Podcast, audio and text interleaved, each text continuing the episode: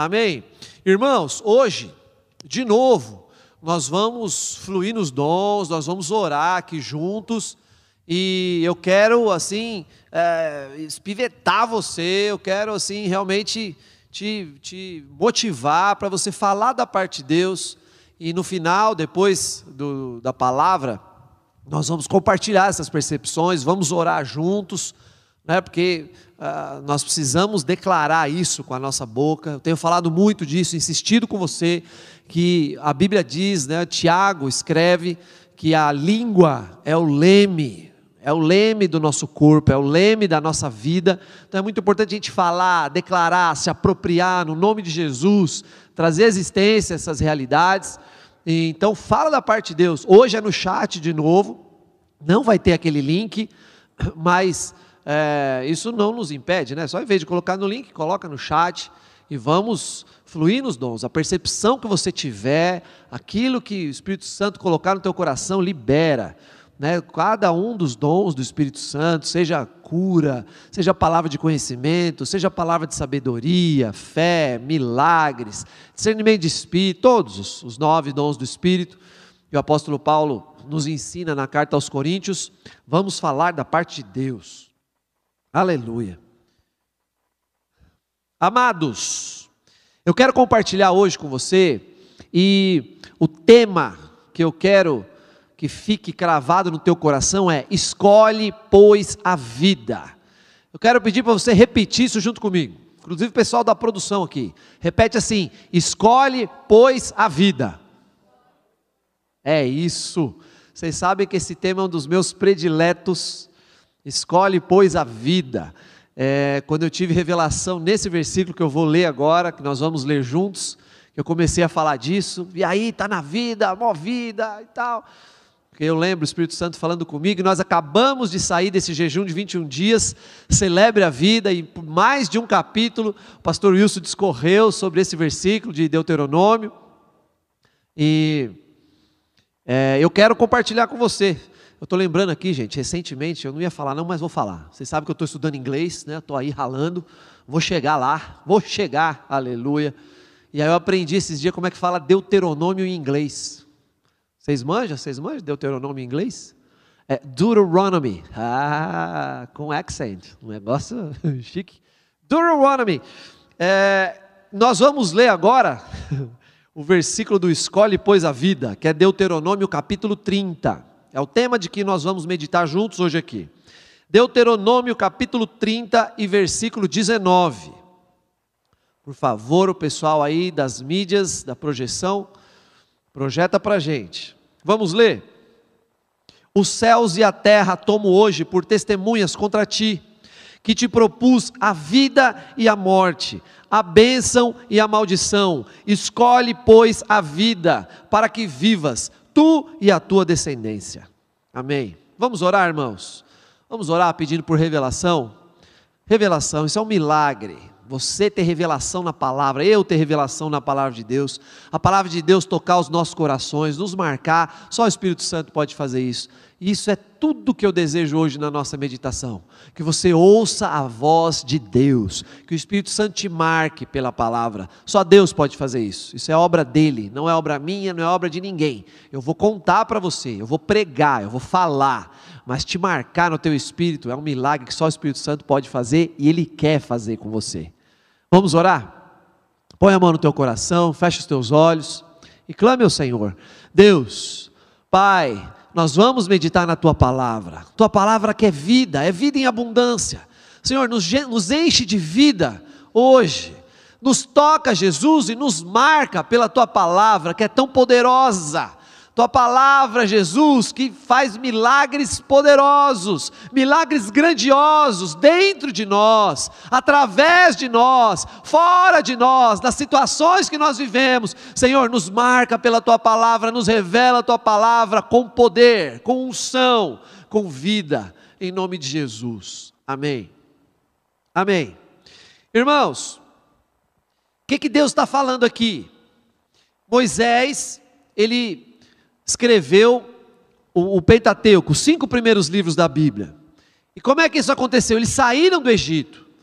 Você conhece a história, teve as dez pragas, tudo aquilo, aí eles passaram pelo meio do mar, e aí logo que eles saíram do Egito, Moisés escreveu os quatro primeiros livros: Gênesis, Êxodo, Levítico e Números. E aí eles, na hora de entrar na terra prometida, eles não entraram, porque não creram, fé tão importante. Ontem, irmãos, nós estávamos orando aqui no prédio, a vigília até meia-noite, os pastores, e eu ministrei isso, eu ministrei fé, porque tudo que nós recebemos de Deus, nós recebemos por fé. E o que aconteceu é que o povo de Deus não creu que Deus iria dar a vitória para eles, que o Senhor iria à frente e eles iam conquistar Canaã, a terra prometida. E por causa disso, eles não entraram nesse primeiro momento.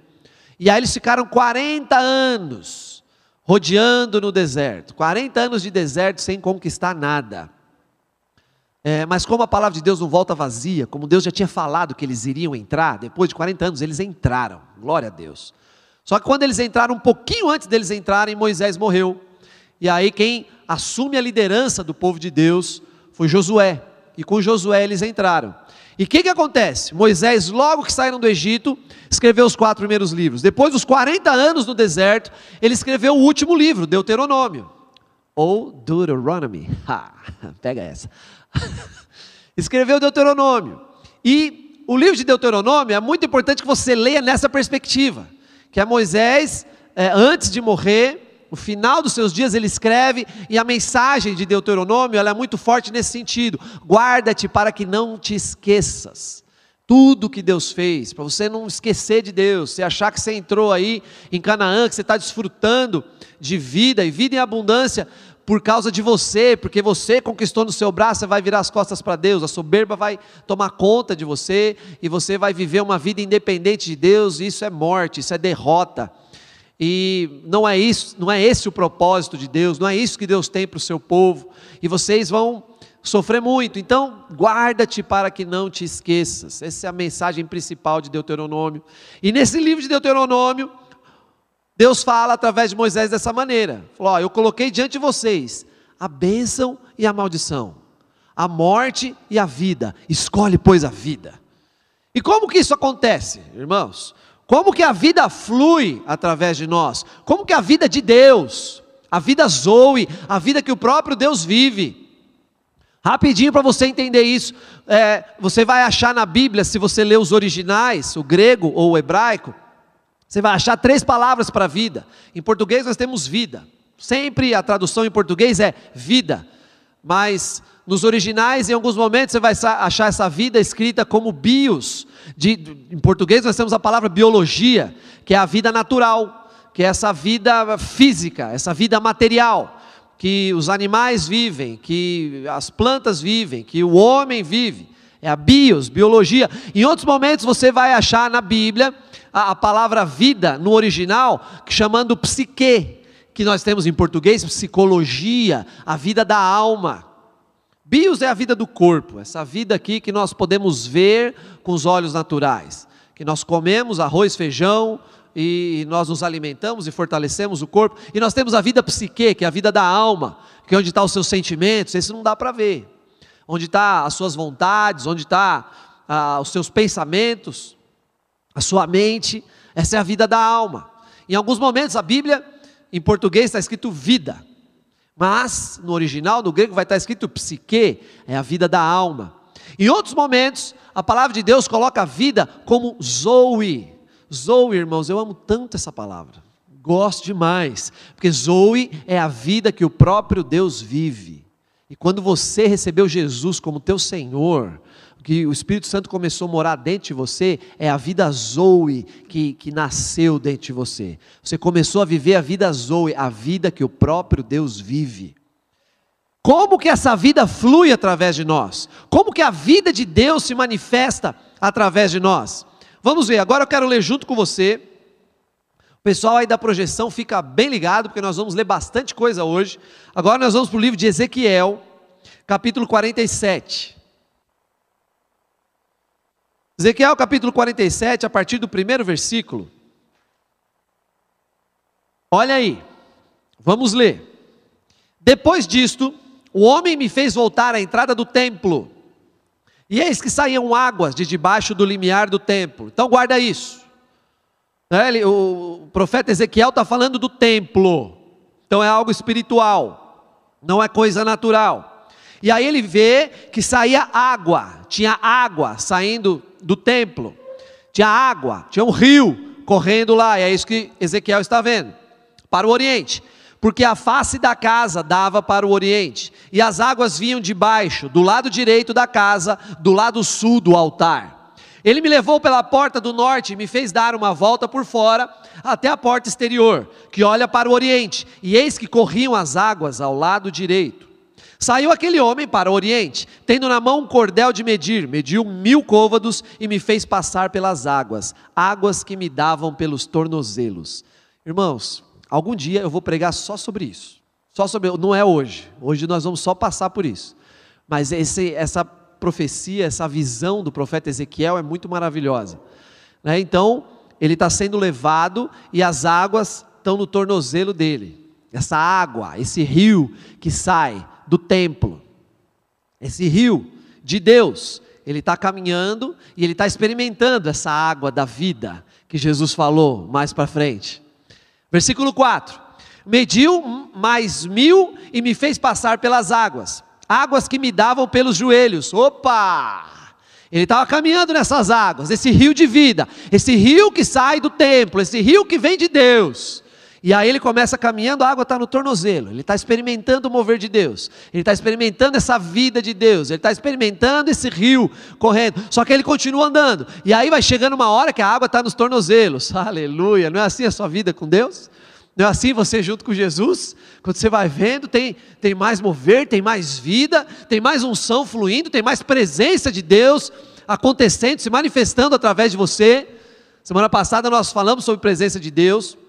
Mas vamos continuar aqui. Mediu mais mil e me fez passar pelas águas, águas que me davam pelos lombos. E aí a vida de Deus vai fluindo cada vez mais. Versículo 5: Mediu ainda outros mil, e era já um rio que eu não podia atravessar. Aleluia.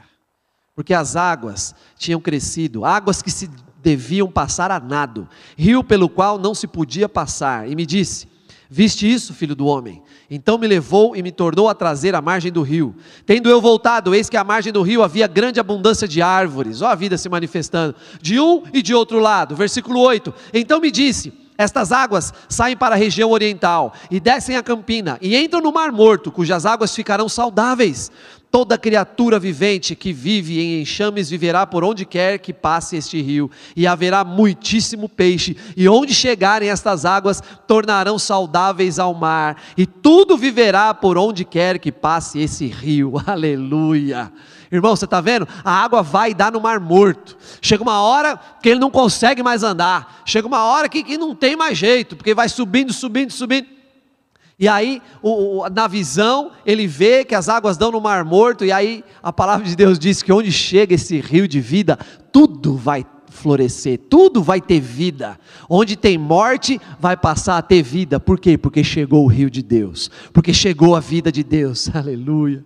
Irmãos, teve um, um pastor, um grande homem de Deus, do século XIX, pastor Moody, Dwight Moody Chicago, sapateiro de Chicago. E uma vez eu li que ele gostava de falar que no começo da vida espiritual dele, da caminhada dele com Jesus, ele fazia um grande esforço para carregar água. Ele fazia uma força enorme para pegar balde e carregar água. Ele estava falando, não estava falando de água, de água, estava falando de vida de Deus, desse rio aqui. No, no, no começo da minha vida com Deus, eu fazia um grande esforço para carregar água. Hoje eu estou numa correnteza que me leva. Aleluia. Essa é a nossa vida, querido. Essa é a sua vida, meu amado.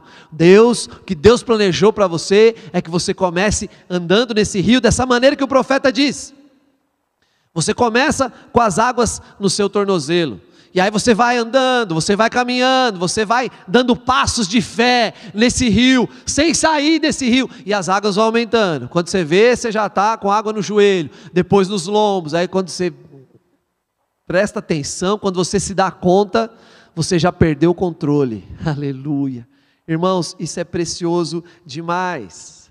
Isso é precioso demais. Quando Deus vai te levando e as coisas vão acontecendo, e você fala: Não, mas como que aconteceu isso? Eu não tinha planejado isso. Isso aqui não estava no, no, que eu pensava para mim, no que eu tinha programado para mim. Irmão, o rio de Deus está te levando, aleluia. O rio de Deus está te conduzindo de uma maneira que você não consegue mais andar, não tem como. E aí, para você não esquecer, eu quero colocar de uma maneira que você entenda: quando você escolhe a vida, a vida se multiplica. Não é assim com esse rio? Se você escolhe a vida, Deus diz: Eu coloco diante de você a morte e a vida, a bênção e a maldição. Escolhe, pois, a vida. Quando você escolhe a vida, acontece como nesse rio. Você começa caminhando, e aí a vida vai se multiplicando, porque tudo que Deus faz multiplica. Tudo, todas as coisas que Deus fez se multiplicam, se multiplicam para a vida eterna. É esse o projeto de Deus, essa é a vontade de Deus para cada um dos seus filhos. Quando eu escolho a vida, a vida se multiplica, a própria vida se multiplica. E como eu já te disse, quando você escolhe a vida, você perde o controle. Você perde o controle das coisas. É aí que pega, irmãos. Para alguns, é aí que pega. Porque tem gente que não quer abrir mão de ter o controle. Tem gente que fala: não, ó, Deus está chamando, Deus está te levantando, o Senhor está te preparando, a unção está sendo derramada sobre você, para você liderar uma célula, para você ser anjo da guarda e cuidar de alguém. O Senhor está te levantando, Ele está te chamando para oração, Ele está te chamando para meditação na palavra, Ele está te revelando a palavra de Deus, Ele está te dando os tópicos, o esboço, porque Ele quer te usar na palavra, mas aí você não quer perder o controle, você não quer, não, peraí, eu, eu tenho que cuidar de outras coisas, eu tenho outras prioridades, irmão, em nome de Jesus, deixa, deixa essa correnteza te levar. Deixe essa correnteza te levar, que você vai experimentar milagres poderosos na sua vida. Gente vai ser impactada através do seu ministério, através de você. Deus vai te usar de uma maneira que você nunca imaginou antes. Então simplesmente escolha a vida e deixe esse rio te levar. Deixa a vida se multiplicar. Vai, continua andando cada vez mais fundo nesse rio, nesse oceano da graça e permita a unção de Deus fluir em você e fluir em abundância. Porque Jesus disse: "Eu vim para que vocês tenham vida e a tenham em abundância". Aleluia. O Senhor tem isso para cada um de nós. Cada um de nós. Irmãos, para esse rio de vida fluir, para esse rio de Deus fluir, através de você, uma coisa é necessária. É impossível esse rio fluir sem isso aqui que eu vou te dizer agora: quebrantamento. Oh Jesus. Repete comigo: quebrantamento. Fala de novo, quebrantamento. Agora fala chorando, quebrantamento. Tem uns engraçadinhos chorando aqui. Irmãos, quebrantamento. E eu falei brincando aqui sobre lágrimas, embora eu não tenho nada contra as lágrimas, só tenho a favor. É lindo ver alguém adorando a Deus, chorando, se derramando na presença de Deus. É maravilhoso ver alguém recebendo a palavra de Deus e chorando e abrindo o coração, se derramando no altar de Deus. Isso é poderoso, Deus faz isso. Mas quebrantamento, irmãos, não é só isso. Quebrantamento não se resume a choro. Quebrantamento é uma atitude de vida. Eu ouvi, semana passada, o pastor Wilson compartilhando, eu falei, rapaz, não é que é isso? Ele falou de uma pessoa, um estudioso, um cara muito inteligente, eu desconfio quem seja um, um filósofo, que ele é ateu. E o cara é muito estudioso, então ele estuda inclusive a Bíblia, e ele falou algo muito coerente. Ele disse: é, o problema dos cristãos é esse aqui. Se os cristãos resolverem isso, aí eles vão ser coerentes com a fé deles. E o que ele disse é muito sensato. É verdade. Você fala assim, é, é isso mesmo. Né? Muitos cristãos é, não vivem dessa maneira, que precisam de viver conforme a fé, conforme a palavra de Deus diz. Só que sabe o que acontece com esse rapaz? Como eu já te disse, ele é ateu. Ele é ateu. Apesar dele ver isso, apesar dele enxergar isso, ele não ele continua ateu. Ele não vive aquilo. Ele nem reconhece a existência de Deus, ele é ateu. Irmãos, ó, eu, eu quero liberar uma palavra aqui para você. Não tenha medo de filosofia. Não tenha medo do professor da faculdade de filosofia, de psicologia, de sociologia, de tudo quanto é aí. Não tenha medo disso, querido. O que, isso, é, isso é uma mentalidade de miséria, irmãos, que eu já vi muito isso. Não, não vai para a faculdade não, que aí você vai encontrar uns professores lá que vão matar a sua fé. Não vai para oh, faculdade é um negócio perigoso, porque irmãos, ó, faculdade é, é, um anto de pecado, não por causa de só de professor. É, esses professores também, tem um monte de professor endemoniado na faculdade. Não é só de filosofia não, tem de matemática também, de português, de administração. E quem já passou pela faculdade sabe o que eu estou falando. Os próprios alunos, você quer encontrar um lugar para pecar, é faculdade. Né? É, você quer beber, né? encher a cara, entrar no alcoolismo? Pô, faculdade é um lugar excelente para isso. Né? Quer virar um drogado, um noinha, que ah, dependente de droga e tal, vai para a faculdade, você vai arrumar um monte de gente que vai te incentivar. Por aí vai. Sexo, e a lista é grande aqui. Mas, irmão, nós já combinamos aqui, você vai para a faculdade, aleluia. Fala aí na tua casa, fala, eu vou, eu vou. Inclusive esse irmão amado aí que fala que, não, pastor, não sei o quê, que eu amo muito. você também vai. Não vem com graça, não. É, irmãos, o que, que acontece com a faculdade? Eu, eu, eu sei até de um pastor, nós nem estava programado para falar isso aqui, mas eu creio que o Espírito Santo está falando com alguém aí. Eu vi um pastor dizendo uma vez que ele começou um trabalho na faculdade de evangelismo por causa dos amigos dele. Ele cresceu na igreja, ele nasceu na igreja, e aí na época da faculdade, né, um vai para cá, outro vai para lá, e aí muda de cidade, vai para outro estado. Ele mesmo foi para outro lugar para estudar. E aí ele perguntava, né? E a pessoa tal, como é que isso? Ah, foi para a faculdade, e saiu da igreja. E o outro ali, foi para a faculdade, saiu da igreja. O outro aí, aquele lá, se arrebentou todo na vida. Aí ele falou: Meu Deus, o Espírito Santo começou a falar com ele, e ele começou a fazer um trabalho de evangelismo nas faculdades, começou a ganhar muita gente para Jesus nas faculdades. Porque ele viu os amigos dele se perdendo. Foi assim comigo, gente. Eu também, eu nasci, eu nasci em berço evangélico. Aleluia. Né? Meus pais já eram crentes, então um berço evangélico. berço lá em casa era uma benção, um berço quebrantado. E eu nasci indo para a igreja, e o que eu vi de amigos meus indo para a faculdade se perdendo, só que eu vi amigos meus indo para a faculdade gerando filhos para Deus na faculdade. Eu vi amigos meus indo para a faculdade e mudando o ambiente. Eu vi eles indo lá e influenciando ao invés de ser influenciados. Qual que é o diferencial? Irmão, deixa o rio de Deus te levar. Deixa a vida de Deus fluir através de você. Para isso acontecer, você precisa ter uma atitude de quebrantamento. Você precisa se colocar. De, quebrantamento, irmãos, é dependência. É o que faltou para esse filósofo, muito inteligente. Que tem. Ó, irmãos, você que já está na faculdade, não queira ficar debatendo doutrina com o pessoal lá. Se um professor começar a falar besteira, se algum amigo seu começar a falar alguma asneira lá sobre as coisas de Deus, falar, oh, rapaz, eu vou orar por você agora. Eu já vi cada testemunho maravilhoso. Recentemente, eu ouvi um testemunho assim. É, alguém que, ah, não sei o que, esse negócio de Deus, falou: não, peraí, é, você está com alguma dor? Ah, é um vídeo. Eu vi um vídeo, recebi no WhatsApp. Um rapaz lá, ó, oh, eu, eu sou cristão. Ih, cara, cristão? Que, que negócio é esse? Falou: não, peraí, você está com alguma dor agora? É, eu estou com uma dor nas costas aqui, então tá, eu vou orar por você agora, você vai ser curado. Aleluia. Irmãos, o Senhor quer manifestar a sua presença através de você. É esse o nosso diferencial. O apóstolo Paulo fala lá para os Coríntios, fala, não vim pregar o evangelho para vocês aqui em sabedoria de palavras, mas do poder de Deus. Saiba disso, querido. Deixa o rio de Deus fluir através de você. Ora por ele e ministra cura na vida dele. Ora por ele e fala da parte de Deus na vida dele. Libera lá uma palavra de conhecimento, libera uma palavra profética. Você não sabe o que ele está passando, mas Deus sabe. Deus usa você.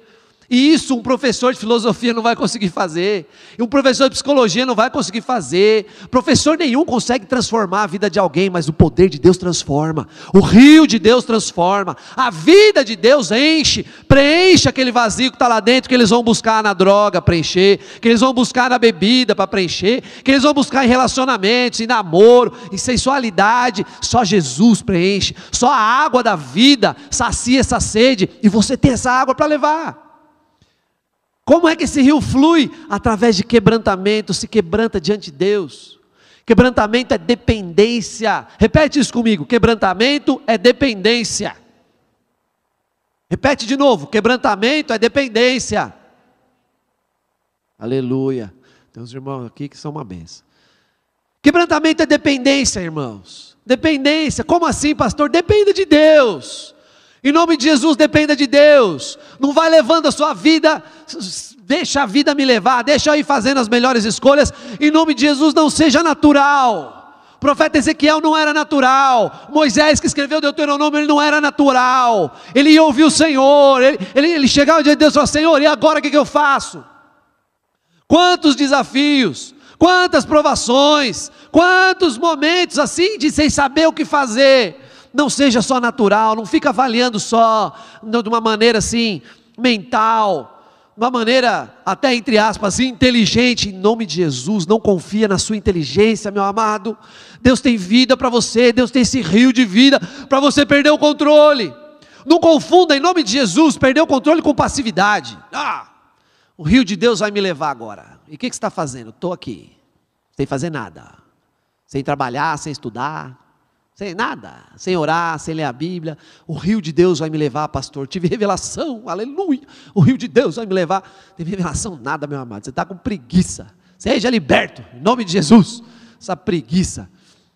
É, irmãos, se você se ligar o que a Bíblia diz sobre preguiça, rapaz, ó, e, guarda essa palavra aí, hein? Preguiça. Nós estamos agora em tempo de quarentena, você fica mais dentro de casa, ai, ai, ai. Mas a preguiça fala alto, não fala não? Você fala, não, eu estou aqui home office, estou aula online, deixa eu ficar deitado mesmo. Ai, Jesus da glória. Irmão, em nome de Jesus, que a Bíblia fala, livro de provérbios, tem até algumas células aí estudando livro de provérbios agora, né? Acabou 21 dias, se reunindo todo dia, glória a Deus.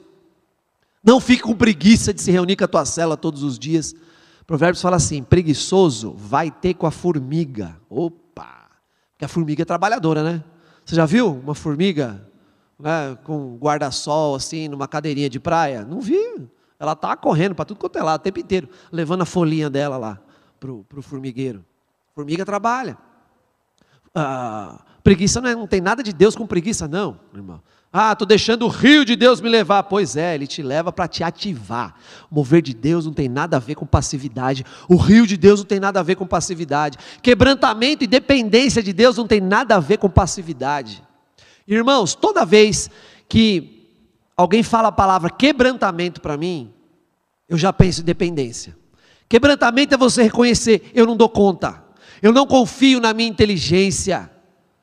Por mais que eu seja um exímio jogador de xadrez, eu li uma vez que os maiores jogadores de xadrez do mundo, aqueles caras, Gasparov, sei lá quem mais, eles antevêm 40 jogadas. Falei, rapaz, 40. Eles antevêm, eles, eles mexem uma peça, já estão vendo 40 jogadas na frente, na frente, muitas possibilidades. Irmão, é impossível você ver todas as possibilidades da tua vida. Eu lembro que faz tempo, mas faz tempo mesmo. Eu assisti um filme que chamava. Eu estou cheio dos filmes ultimamente, gente. Fala aí. Semana passada eu falei do Nárnia, né? Agora tem esse filme, é. Efeito Borboleta. Se eu não me engano, é esse. Que aí mostra, o cara faz uma decisão aqui e muda tudo o futuro dele. Aí ele volta, não sei o quê, é uma coisa meio viagem na maionese o filme. Aí ele, naquele mesmo momento que ele estava vivendo, ele volta, ele toma outra decisão, muda-se um negocinho de nada, aí lá na frente muda tudo o negócio. Irmãos, é impossível você calcular todas as possibilidades na tua vida, o que, que vai acontecer, o que, que vai dar certo, o que, que vai dar errado, não tem como. Então, em nome de Jesus, dependa de Deus por misericórdia a você mesmo, por amor à sua alma, dependa do Senhor. Você é filho amado, Ele tem o melhor para você. Ele cuida de você, Ele te conduz no caminho da vida e vida em abundância. Dependa do Senhor. Isso é quebrantamento. É você reconhecer: eu não sou, mas Ele é. Eu não dou conta, mas Ele faz. Eu sou incapaz, mas Ele é capaz. Isso é quebrantamento. Você se colocar diante de Deus nessa postura de adoração, reconhecendo o que Ele é. Aí, quando a gente fala em dependência, é, eu vou te recomendar um aparelhinho, o dependenciômetro. Sabe qual é esse aparelho? dependenciômetro? Alguém aqui da produção que está aqui sabe? Dependenciômetro? Então presta bem atenção. Dependenciômetro tem um outro nome. Oração. Fala, oração. Fala assim, cheio de fé. Quem depende, ora. Irmãos, dependência de Deus é oração. Eu dependo dEle. Eu preciso conhecer a vontade dEle. Eu preciso ouvir a voz dEle. Eu preciso buscá-lo em oração. Fala, Senhor, o que, que eu faço aqui nessa situação? A coisa apertou aqui no meu trabalho. Jesus, aqui ó, com a minha mãe aqui em casa, agora na quarentena, a coisa ficou feia. Em vez de você sair falando besteira, irmão, liga o dependenciômetro. Vai lá e fala: Senhor, fala comigo, faz igual Jacó. Eu não vou te largar enquanto você não me abençoar, enquanto eu não ouvir a tua voz, enquanto eu não for cheio de vida aqui nessa oração, discernindo qual que é a tua voz, Jesus, eu não te largo. Ô oh, irmão, a gente só acha Jesus nesse endereço: buscar-me-eis e me achareis, quando me buscar de todo o vosso coração. Dependa de Deus. Eu vi isso uma vez, faz um tempão. É, quem depende muito, ora muito. Muita oração, ah, não era assim não, lembrei agora. Muita oração, muito poder. Pouca oração, pouco poder. Nenhuma oração, você já sabe a resposta. Dependa do Senhor, irmão. Vai, vai lá buscar a Deus. Não esquece os rituais religiosos. Abre o teu coração para Deus, quebrantamento. Sabe o que vai acontecer? Revelação. É o que o filósofo lá não tem. Ele tem um monte de, de, de informação. Ele tem um monte de, de ideias na cabeça. Mas ele não tem revelação no espírito. Ele não tem vida no espírito. Aleluia. Ó, tem uma irmã aqui, nossa, uma moça, não vou falar o nome dela não, mas quase todo sábado, e às vezes é todo sábado, depois do culto ela vem falar para mim, fala, pastor, a palavra falou muito comigo hoje. Ah, mas eu chorei. Teve um dia que ela até falou, ela falou, é todo sábado, né? Mas é verdade, pastor, olha, e tal. Aí, em outros dias, a gente se encontra, em, no encontro, é, algum retiro, agora, pastor, aquilo lá que você pregou, às vezes ela me lembra a palavra que eu nem eu lembrava mais. Aquela lá que você falou, uma vez ela falou dos ciclos, que eu preguei aqui dos, dos, do, dos sete ciclos, né?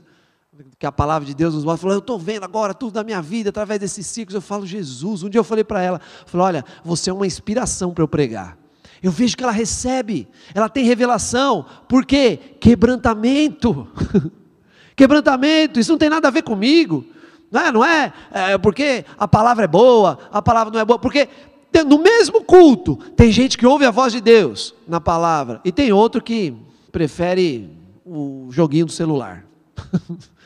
No mesmo culto, tem gente que se coloca diante de Deus e adora, e se quebranta na presença do Senhor, e louva em espírito e verdade, de coração. Outro prefere um Instagram. O que, que acontece? Quebrantamento. Fala de novo, quebrantamento. Fala aí, fala aí, eu quero experimentar você na tua casa. Você não dormir, inclusive. Fala, quebrantamento. Aleluia. Quebrantamento, irmão, para você se alimentar de Deus, para você ser cheio do Espírito, você precisa se quebrantar. É a boca do seu espírito, é a boca da sua alma. Não tem como comer. Não tem, Jesus falou, ó, minha carne é verdadeira comida, o meu sangue é verdadeira bebida. Não tem como comer de Jesus sem quebrantamento. Quebrantamento é a boca da sua alma. Quebrantamento te faz depender de Deus. Vamos para frente, irmãos aí que estão projetando os versículos, por favor, coloca para a gente na tela, Deuteronômio 28. Deuteronômio 28, a partir do versículo 1. Irmãos, eu estava lendo esses dias, Deuteronômio 28, Deuteronomy 28, aleluia, aleluia. Eu estava lendo Deuteronômio 28, e esse capítulo é muito famoso, né, porque nesse capítulo tem uma lista enorme das maldições para quem não cumpria a lei, e a paulada é grande. Né? Se você não obedecer à lei de Deus, você vai casar e a tua mulher vai dormir com outro. Você fala, eita, nós. Você vai criar os filhos e eles vão te dar dor de cabeça, vai virar tudo tranqueira, seus filhos. É, e aí vai, e vai falando, é maldição, maldição. Você não obedecer os mandamentos, as pragas do Egito vão vir até você. as úlceras do Egito, é uns negócios até meio nojentos, assim, você fala, ai meu Deus, quanta coisa. É um, é um, é um capítulo assim bem famoso, né? E eu lembro de um irmão, uma figura, quando ele brigava com alguém e a pessoa brigava com ele, não sei o que, ele falava Deuteronômio 28 na tua vida. Eu falei, eita, nós. O cara já amaldiçoava com a palavra. E ele, ele falava, acho que era Deuteronômio 28, 28, que é um versículo ali, ou 27. Depois você vê lá, não é? o Senhor te ferirá com coceira e sarna, é um negócio muito louco. Aí eu fui ler, né, fazendo o plano anual da Bíblia. Ô irmãos, vamos lá, hein? Eu lembro no começo do ano, o pessoal colocou lá no grupo de liderança para ler a Bíblia todo um ano. Vamos que vamos, vamos ler a Bíblia inteira. E eu estou também. E chegou no Deuteronômio 28, eu já, né? Falei, ixi, agora Deuteronômio 28, a coisa pega. Só que aí no começo de Deuteronômio 28, que é o que nós vamos ler agora, fala das bênçãos para quem obedecer a lei. Aquele que obedece à lei tem algumas bênçãos. Vamos ler agora. Deuteronômio 28, a partir do versículo 1. Diz assim a palavra de Deus: Se atentamente ouvires a voz do Senhor, teu Deus, tendo cuidado de guardar todos os seus mandamentos, que hoje te ordeno, o Senhor, teu Deus, te exaltará sobre todas as nações da terra. Eu fui lendo e já fui assim, falei, é, não tem jeito, né? Não tem jeito. Já parou para pensar? A bênção de Deus vai vir se você guardar todos os mandamentos. A Bíblia mesmo diz que se você quebrar um dos mandamentos, você quebrou a lei. E aí já era, não tem como a bênção de Deus se manifestar na sua vida. Imagina, um, um, alguém que. Um assassino, ele chega diante do juiz, ó, você matou. Ele fala, ah, eu matei, mas eu sou legal. Né? Eu faço umas outras coisas boas. Eu trato bem minha esposa. Né? Eu já dou esmola. Eu, eu faço caridade. O juiz vai falar: ah, não, tudo bem, então você é um cara legal, deixa para lá. Não. Quando você chega diante do juiz, você vai, você está sendo julgado pelo, pelo, pela, pelo que você transgrediu da lei. Então, quem quebrar um mandamento da lei, pronto, já está condenado, não tem jeito.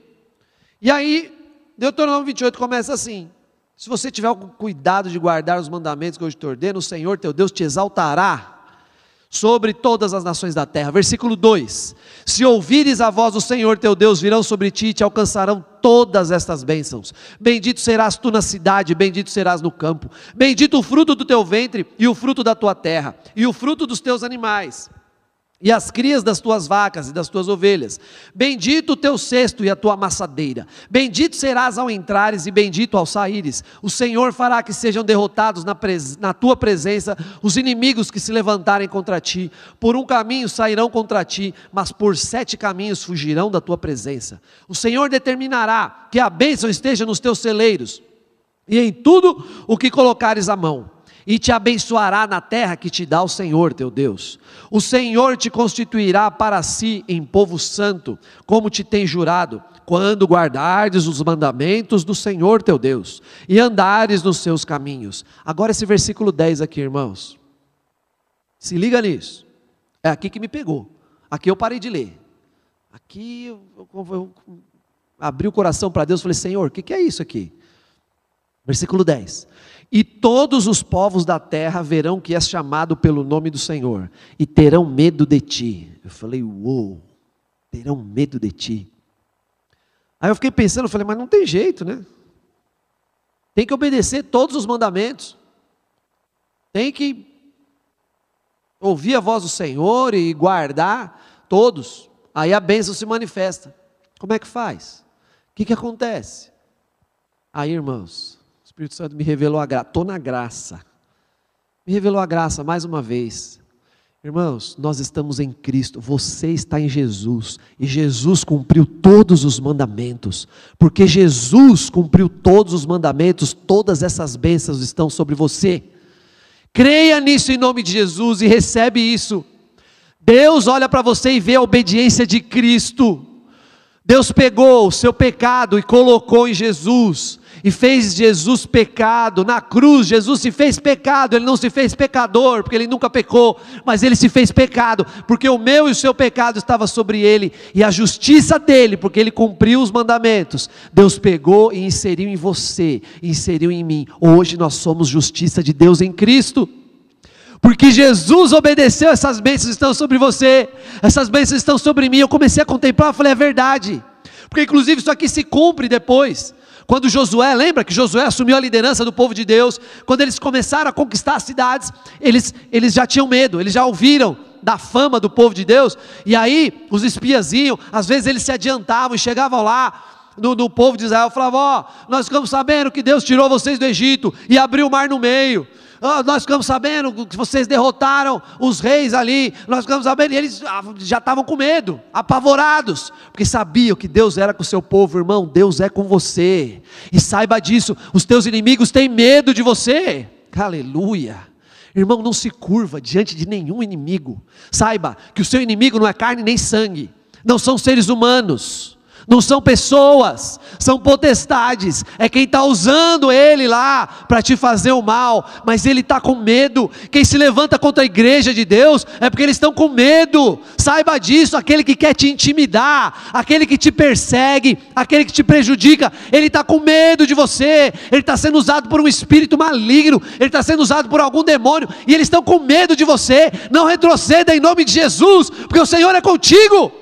A bênção do Senhor está sobre você, todas essas aqui e muitas outras. Aleluia. Se posicione em fé. É isso que o diabo quer fazer. Ele quer acabar com a sua fé, por isso que eu falo tanto de fé. O que, que o diabo quer fazer? O diabo quer que você olha, você leia isso na Bíblia e fala, é, para mim não vai dar. Não, para mim não tem jeito, é, eu sei. Aí você lembra, você não, né? O, o, diabo sopra na tua orelha aí as mancadas que você deu. Eu falei, não, para mim não, não vai dar. Ah, isso aqui não vai ter como não. Isso aqui é muito grande para mim. Isso aqui eu não, não consigo. Olha a minha criação, onde eu fui criado. Ah, circunstâncias. Se eu tivesse aquilo que aquele outro irmão tem, se eu, às vezes não é nem crente, você olha e fala, se eu tivesse aquilo que aquele meu amigo lá teve, aí, irmão, em nome de Jesus, em nome de Jesus, ao invés de você crer na mentira do diabo, creia na verdade de Deus. Você é justiça de Deus em Cristo. Seus inimigos têm medo de você. Eu não sei quem eles são, mas você sabe. Saiba disso, se apropria por fé. Eles têm medo de você. Pastor, mas eu não consigo mesmo. Se eu for honesto comigo, eu vou ver que isso aqui é demais para mim. Eu sei, meu irmão, eu também tenho os meus inimigos. E eu sei quando eu estou enfrentando algo que eu não dou conta, eu me aproprio da justiça de Cristo. Eu me aproprio de Deuteronômio 28. E eu falo: É, você está com medo de mim. Eu sei que você está com medo de mim. E a vitória está a caminho. O Senhor peleja por nós. O Senhor guerreia por nós. É Ele que nos dá a vitória. Dê passos de fé ousados na dependência do poder de Deus, na dependência. Os usa o dependenciômetro em nome de Jesus, que o Senhor fala com você, Ele te mostra o caminho. Aleluia. Oh, aleluia. Ah, irmão, o que eu mais quero que você tenha revelação hoje é isso. Teus inimigos têm medo de você. Teus inimigos sabem que a tua força não vem de você, vem do Senhor. Aquela historinha tão legal, né? De uma criança que estava com o pai dele, e aí ele estava lá empurrando a cadeira, uma criancinha pequenininha, e ele não conseguia. A cadeira era pesada mesmo, cadeirona, grandona, pesada, madeira maciça. E empurra, empurra, empurra.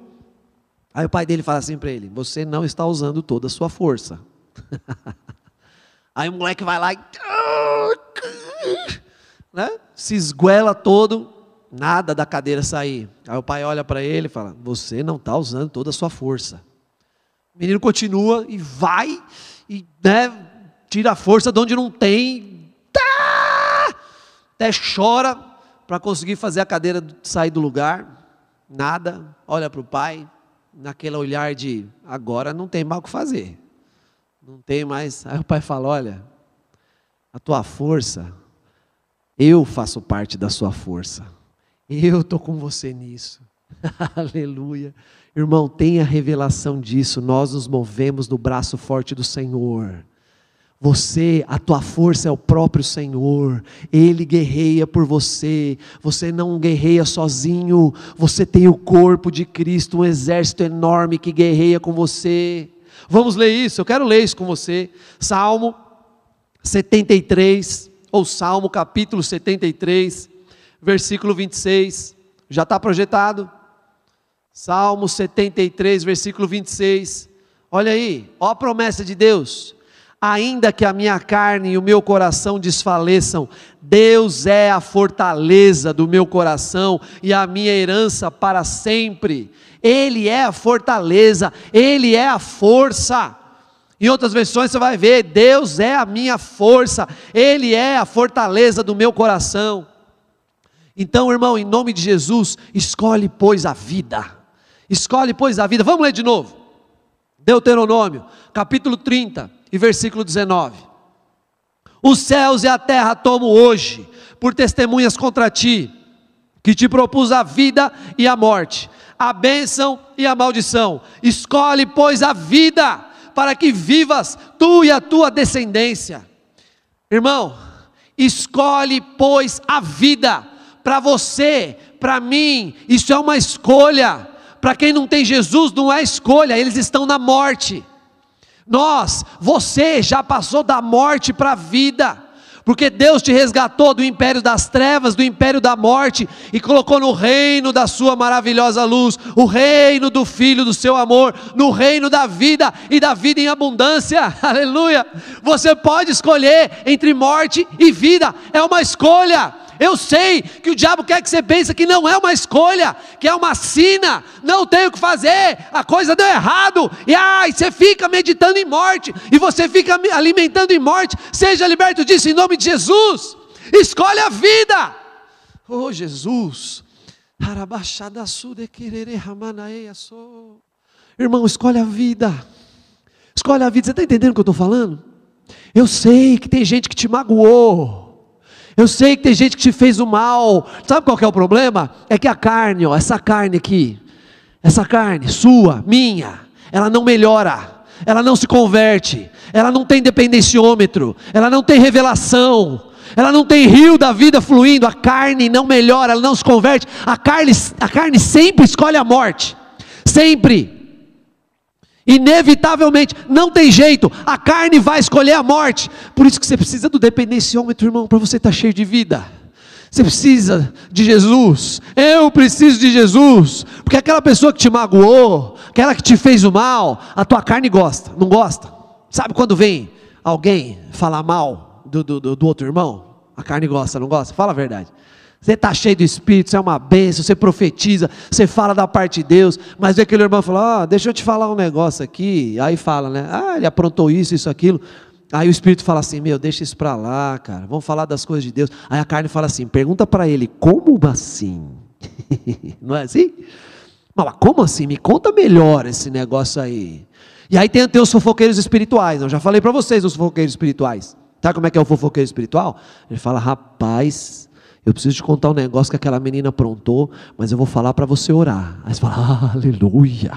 Falar para eu orar. Que orar o quê, rapaz? Tu está fazendo fofoca, está falando mal lá da irmã. Para com isso, escolhe a vida em nome de Jesus. A carne escolhe a morte, irmãos. Mágoa, uff, não é assim? Você já teve revelação, Deus falou com você, que você precisa perdoar. Você sabe a grandeza do perdão, você sabe dos benefícios do perdão para você, mas e a carne? A carne não sabe. A carne vai gritar na tua orelha: não perdoa. A carne vai querer ficar você, vai querer te levar a, a ficar alimentando essa mágoa. Não, a pessoa não podia ter feito isso. Não, o que, que é isso? Como é que ela faz um negócio desse comigo? Não, não, não dá, não, isso aqui tem coisa, não, tem coisa que a gente até entende, mas tem, não, irmão, discirna em nome de Jesus o que é voz de Deus, o que é voz do diabo. A tua carne ela é parceira do diabo, não tem jeito, ela está condenada. Teu espírito já está pronto, Deus mora no seu espírito, tua alma está sendo transformada. Você vai ser, esses seus pensamentos, as suas vontades, os seus sentimentos, vai ser a sua alma é a mesma vai ser a mesma por toda a eternidade. Deus está transformando a sua alma, está sendo salva. Agora teu corpo está condenado, não tem jeito, não tem salvação para o teu corpo. O pecado está na carne, esse corpo vai voltar para o pó da terra e você vai receber um outro corpo glorificado e tal qual ele é, nós seremos. Aleluia. Mas saiba discernir o que, que é carne gritando no teu ouvido e dá um chute nela. Fala, sai! O próprio apóstolo Paulo reconhecia essa guerra. Não pense que a carne de alguém se converte, não. Sabe aquele grande homem de Deus, aquele cara admirável, cheio do espírito, ele tem carne igual você, ele tem carne igual eu, é assim. Eu fico assim, tocado por Deus, quando eu vejo um grande homem de Deus expondo as suas fraquezas, eu falo, meu, esse cara passa por isso, esse cara tem carne. Porque tem uns irmãos, vamos lá, né, gente? Vamos conversar. Tem, tem uns irmãos, assim, os pastores, que você pensa, esse cara é só espírito, nem alma tem direito. É só espírito e o corpo dele já está semi-glorificado. Ele tem carne. Isso é uma mentira do diabo. Todo mundo tem carne. E a carne quer escolher a morte. A carne quer que você fique remoendo esse negócio aí.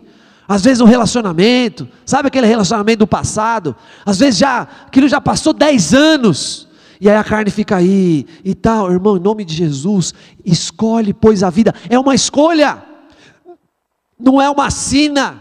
Ah, não tem jeito, como é que vai apagar aquilo que ele me fez? Escolhe a vida, irmão, em nome de Jesus, é uma escolha. O Senhor te leva a escolher a vida, põe diante de ti a bênção e a maldição, a vida e a morte. Escolhe, pois, a vida, escolhe, pois, a vida, irmão, se posiciona na vida. Pastor, mas tem hora que é difícil. Eu sei, para mim também tem hora que é difícil, mas escolhe a vida no dia que está difícil, que você vai ver a vida se manifestar. Aleluia. Ô irmão, eu estou te falando de algo que eu vivo, estou falando de algo que acontece comigo. Tem momentos da minha vida que eu preciso escolher a vida, e escolher a vida não faz nenhum sentido, não tem uma lógica humana escolher a vida, mas eu escolho a vida e desfruto do mover de Deus. Eu escolho a vida e vejo a vida fluir dentro de mim, em abundância. Eu escolho a vida e vejo as bênçãos se manifestarem, e vejo o Senhor me conduzindo em vitória. Aleluia. Eu vejo os meus inimigos com medo de mim. Oh, irmão, escolhe a vida. Aleluia. Escolhe a vida. Deuteronômio 28, Deus fala: Teus inimigos vão ter medo de vocês. Depois, Deuteronômio 30, que nós acabamos de ler, Deus fala: Escolhe a vida. Escolhe a vida. Teus inimigos vão ter medo de você. Saiba disso. Deus te leva para escolher a vida. E a carne fica desse jeito. Quando é que seu pai, então? Ai, ai, ai. Tem gente que fica anos, tem gente que gasta assim muito dinheiro com terapia para perdoar o pai. Irmão, escolhe a vida. E derrama a vida. Pega um balde de vida e joga na cabeça do teu pai. Vida, vida, vida. Você vai ver o poder de Deus se manifestar. Ah, irmãos, eu vivi isso, eu detestava meu pai. Eu não gostava do meu pai, meu pai era um homem de Deus, mas eu não enxergava isso. Eu enxergava que ele era um. Eu não gostava dele. Não tinha o que fazer. E eu até, né, ó, a mente, né? Não, tá, meu pai é até é um cara legal, mas não dá certo. Eu e ele não dá certo. Mas aí eu comecei a entrar nesse rio de Deus aqui que Ezequiel fala. Aleluia. E a água começou a subir, começou a subir. E eu lembro que uma vez eu fui para um retiro. Inclusive era uma chácara aqui em Atibaia. Quando eu voltei desse retiro, eu não consigo te explicar, irmão, mas eu comecei a amar meu pai. Inexplicavelmente. Só a vida fluindo em mim. E eu comecei a amar meu pai. Comecei a gostar dele. Comecei a, a baixar a cabeça quando ele falava, até quando ele falava algo que eu achava que estava errado. Ó, oh, para minha surpresa, passou um tempo, a gente começou a virar amigo. Passou um tempo, a gente começou a virar confidente. Depois de um tempo eu lembro dele me dizendo, eu solteiro ainda, não era casado não. Ele falou, não, eu vou te contar isso aqui, é, o coração aqui para você, contando dificuldades que não se fala para filho. Mas a vida estava fluindo, o rio estava fluindo, a gente se amando. Hoje meu pai é meu brotherzaço. Estou escrevendo um livro. O livro dele, né? Eu sou o ghostwriter. Meu pai tem muitas experiências com Deus. E Aí eu estou falando isso para ele faz tempo. Falei, pai, você precisa escrever um livro, escrever isso, essas coisas precisam ficar registradas. Meu pai tem 80 anos hoje. Ele, é, não vai dar, não sei o quê. Eu falei, falei, falei, falei, não tinha jeito. Né? Eu falei, pai, meus filhos têm que ler esse livro, meus netos. É, é, é, aí esse ano eu falei, não, é o seguinte, uma vez por semana eu vou lá na casa dele, a gente almoça, ou eu vou na janta, e aí eu fico gravando. Conta aí, vai. E aí, irmãos, tem testemunho lá, quando esse livro sair, você vai, você vai comprar certo? Você não vai. Ninguém vai ficar tirando foto e passando pelo WhatsApp, não. Estou ali com meu pai, a gente lembrando dessas coisas. Ah, quanta vida! Ah, quanta vida! Esses dias veio um jovem falar comigo. Eh, a gente estava conversando e tal, e aí ele começou a falar do líder, ah, não, meu líder e tal, aqui ali. Eu falei, irmão, teu líder é uma benção. E é mesmo. Eu não estava blefando, não. O líder dele é uma benção. Depois ele até reconheceu. Eu falei, ó, oh, o que acontece, ó, que a carne, a carne sempre vai olhar o defeito do seu líder. Sempre vai olhar o defeito daquele que é autoridade sobre você. E a gente começou a falar disso, né? Falou, ó, oh, teu líder faz isso, ele faz aquilo. Ele falou, é verdade, hein, pastor, meu, meu líder é uma benção mesmo. Eu só estou falando. E a propósito, o que esse irmão estava falando era verdade. Né? Era, era algo que o líder fazia lá que não era muito legal. Irmão, escolhe a vida em nome de Jesus. Quando você olhar para o seu líder, para o seu discipulador, para o seu pastor, quando você olhar para o seu pai, para sua mãe, para o seu professor, para o seu chefe, escolhe, pois, a vida não aceita, isso é do inferno, que você tem que ficar nessa morte, ah, né? E que rebeldia, e indo contra, e falando mal, e carregando mágoa, e carregando rancor, isso é uma prisão em nome de Jesus. Escolhe a vida, você pode escolher a vida. É como o apóstolo Paulo falava, ele escreveu lá, Coríntios 13, quando ele está falando do amor, aquilo é maravilhoso. Ainda que eu falasse a língua dos anjos e dos homens, até os, os cantores, aí, as bandas no mundo já fizeram música para esse capítulo. Ainda que eu falasse a língua dos anjos, dos homens, se não tivesse amor, seria como metal que soa, como o sino que retine. E ele vai falando sobre o amor. O amor é paciente, ele é benigno, não busca os seus interesses, não se ufana. O amor não, não é invejoso, e por aí vai. Por fim, ele fala sobre a fé, a esperança e o amor. E dessas três, o maior é o amor. O amor jamais acaba. Só que o apóstolo Paulo continua falando, ele fala assim, quando ele está falando de amor, falou, quando eu era menino, eu vivia como menino, eu pensava como menino, eu agia como menino, até que eu vinha ser homem e deixei as coisas de menino. Irmãos, tem coisa na sua vida espiritual que é uma questão de posicionamento. Você decide, peraí. Quando o apóstolo Paulo fala de amor, eu falei, eu, eu decidi amar. Amor é decisão, não é só um sentimento. O sentimento é consequência, ele vem depois. Decida. O que Deus está falando aqui através de Moisés é: escolhe a vida, se posiciona, deixa a morte para lá, escolhe a vida.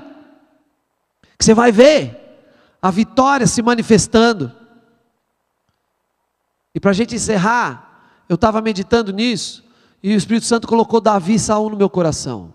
Esses dias eu tenho meditado bastante sobre Davi e Saul. Irmãos, você já se colocou na pele de Davi? Davi é um homem segundo o coração de Deus. Ele foi o grande general dos exércitos do povo de Deus, grande, o maior rei da história de Israel até os dias de hoje. Grande rei Davi. Mas pensa aqui comigo, ele em relação a Saul, que era o rei. Quando, quando Davi aparece nas escrituras, é porque o Saul, que era o rei, estava endemoniado. Que negócio, hein? Você já imaginou isso? O rei, ele era o líder do povo de Deus no Antigo Testamento. Seria mais ou menos hoje que seria o pastor, o líder do povo de Deus. Você conseguiu imaginar o seu pastor endemoniado? Não imagina para não pecar. Mas é, não é caótica a situação? O, o, o pastor está endemoniado. E o que que faz? Ah, conheço um rapaz lá que toca. Ele toca, toca um violão lá legal, ele dedilha bem. Quando ele dedilha, tem unção, hein? Os demônios vão embora. Aí trouxeram lá o Davi, ele começava a tocar, começava a louvar o Senhor, e o demônio ia embora, de Saul. Olha que coisa terrível. Mas Davi não escolhia a morte, irmãos.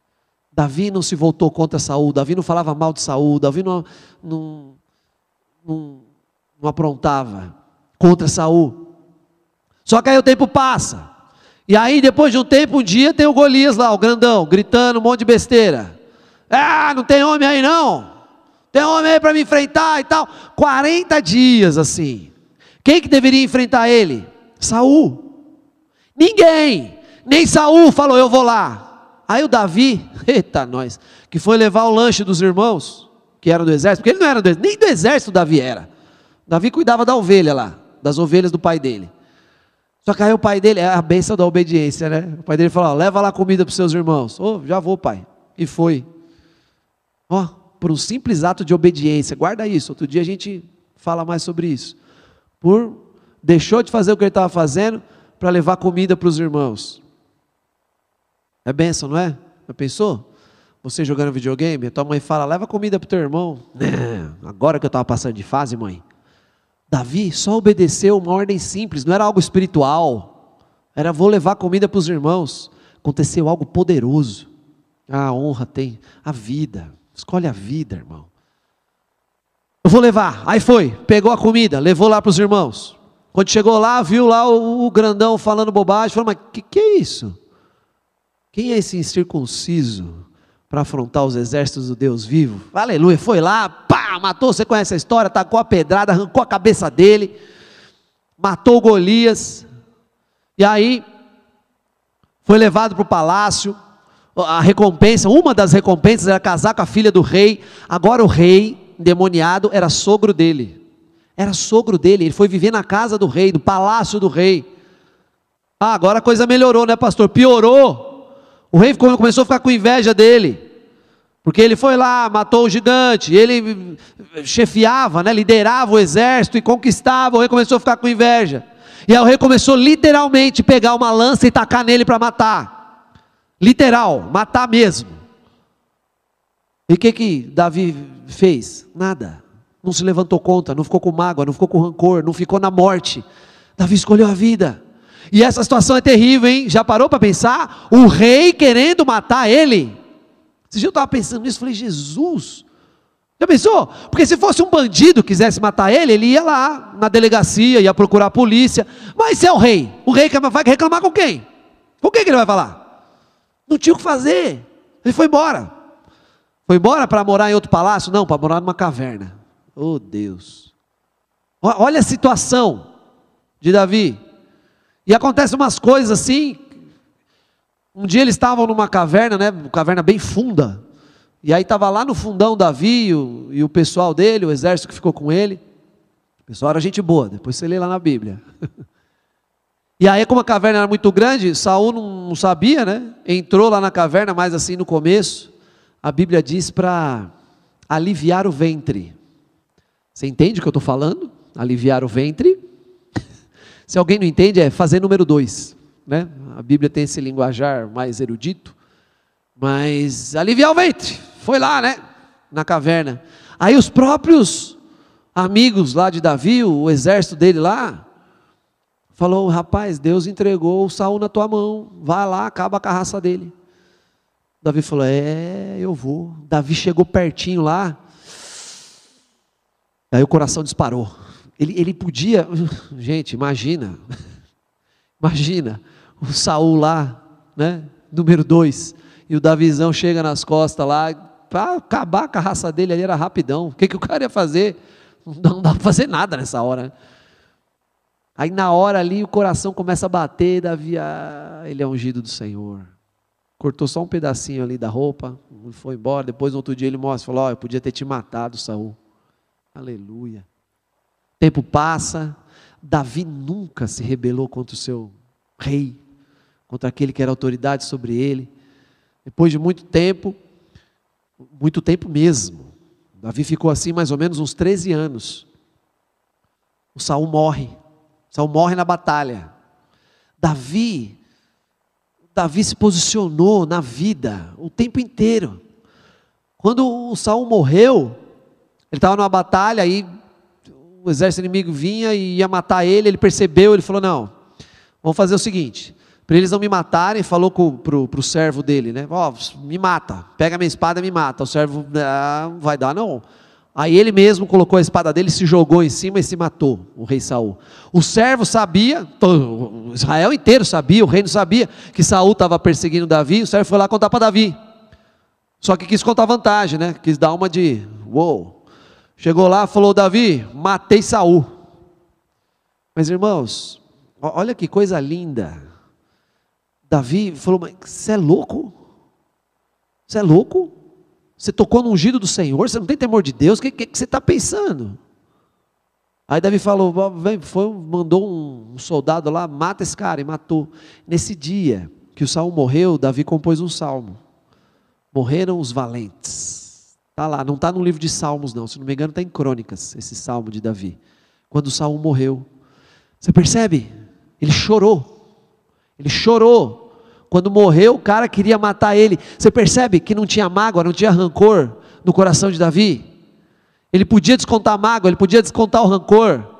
ele podia entrar na morte, mas ele escolhia a vida, ele era sincero, ele, ele servia de coração, ele chorou quando o cara que queria matar ele, não só queria, mas tentou várias vezes, morreu, porque ele escolhia a vida.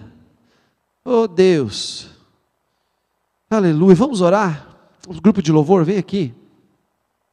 Irmão, escolhe, pois, a vida. Talvez você passa por situações assim bem complicadas. Talvez igual Davi. Eu quis te dar assim um exemplo extremo de alguém que podia ter muita mágoa, podia ter muito rancor, podia ter muita rebeldia, podia ter muita morte, mas ele escolheu a vida. Davi escolheu a vida. José escolheu a vida. Josué, tantos homens de Deus, eles escolheram a vida. Tinham tudo para andar na morte. Tinham todas as razões do mundo para ficar cultivando essa carnalidade de morte, mas eles escolheram a vida. Aleluia. Escolheram depender de Deus. Se colocaram diante do Senhor e começaram e, e entraram no rio. E o rio foi subindo, e foi subindo, e foi subindo.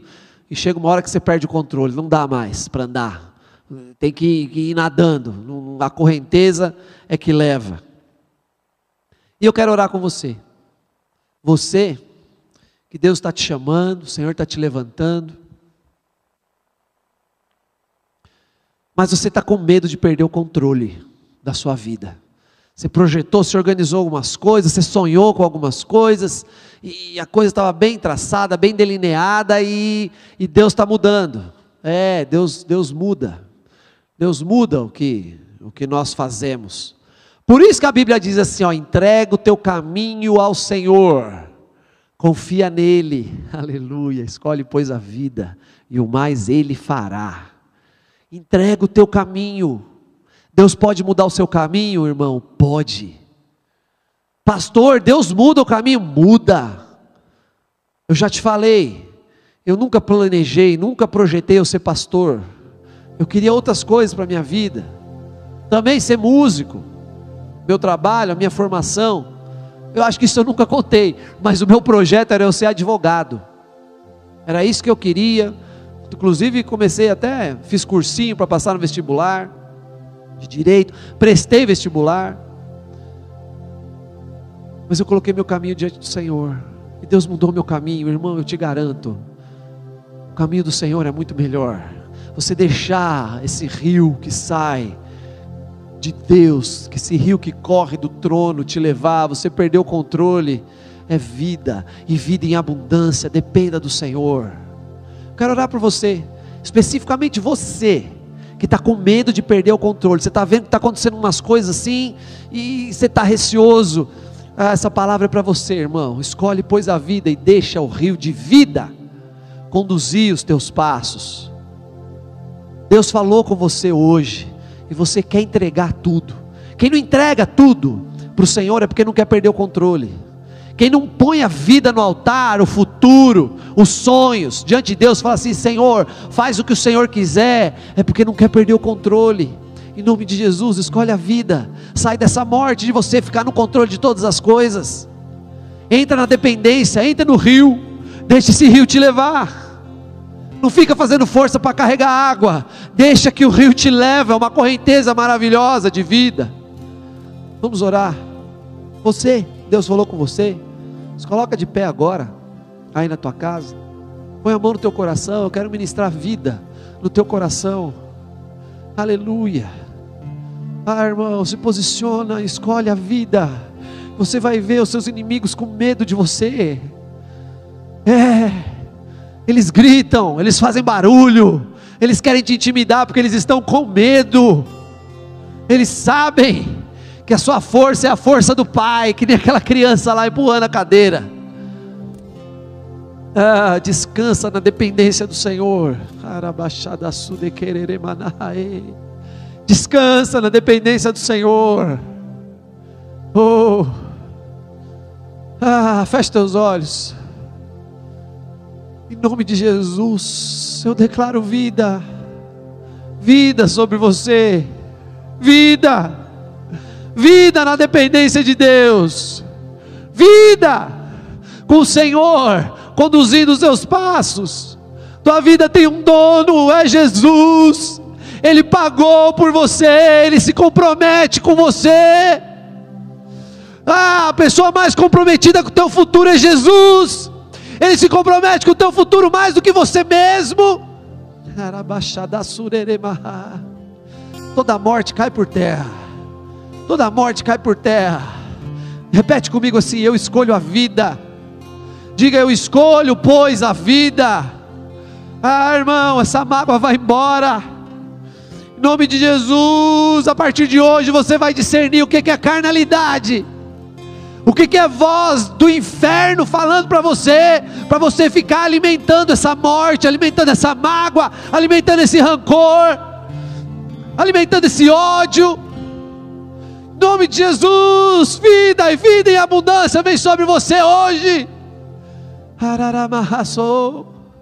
Você não vai ser refém desses pensamentos, em nome de Jesus, você não vai ser refém disso.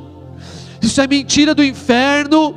Que o pensamento vem e não tem o que fazer, você tem que ficar pensando nessas coisas. Não tem.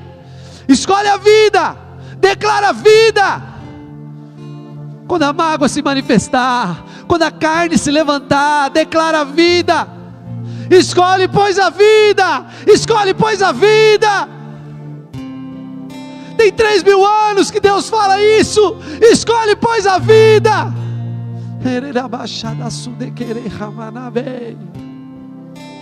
Oh, mahae.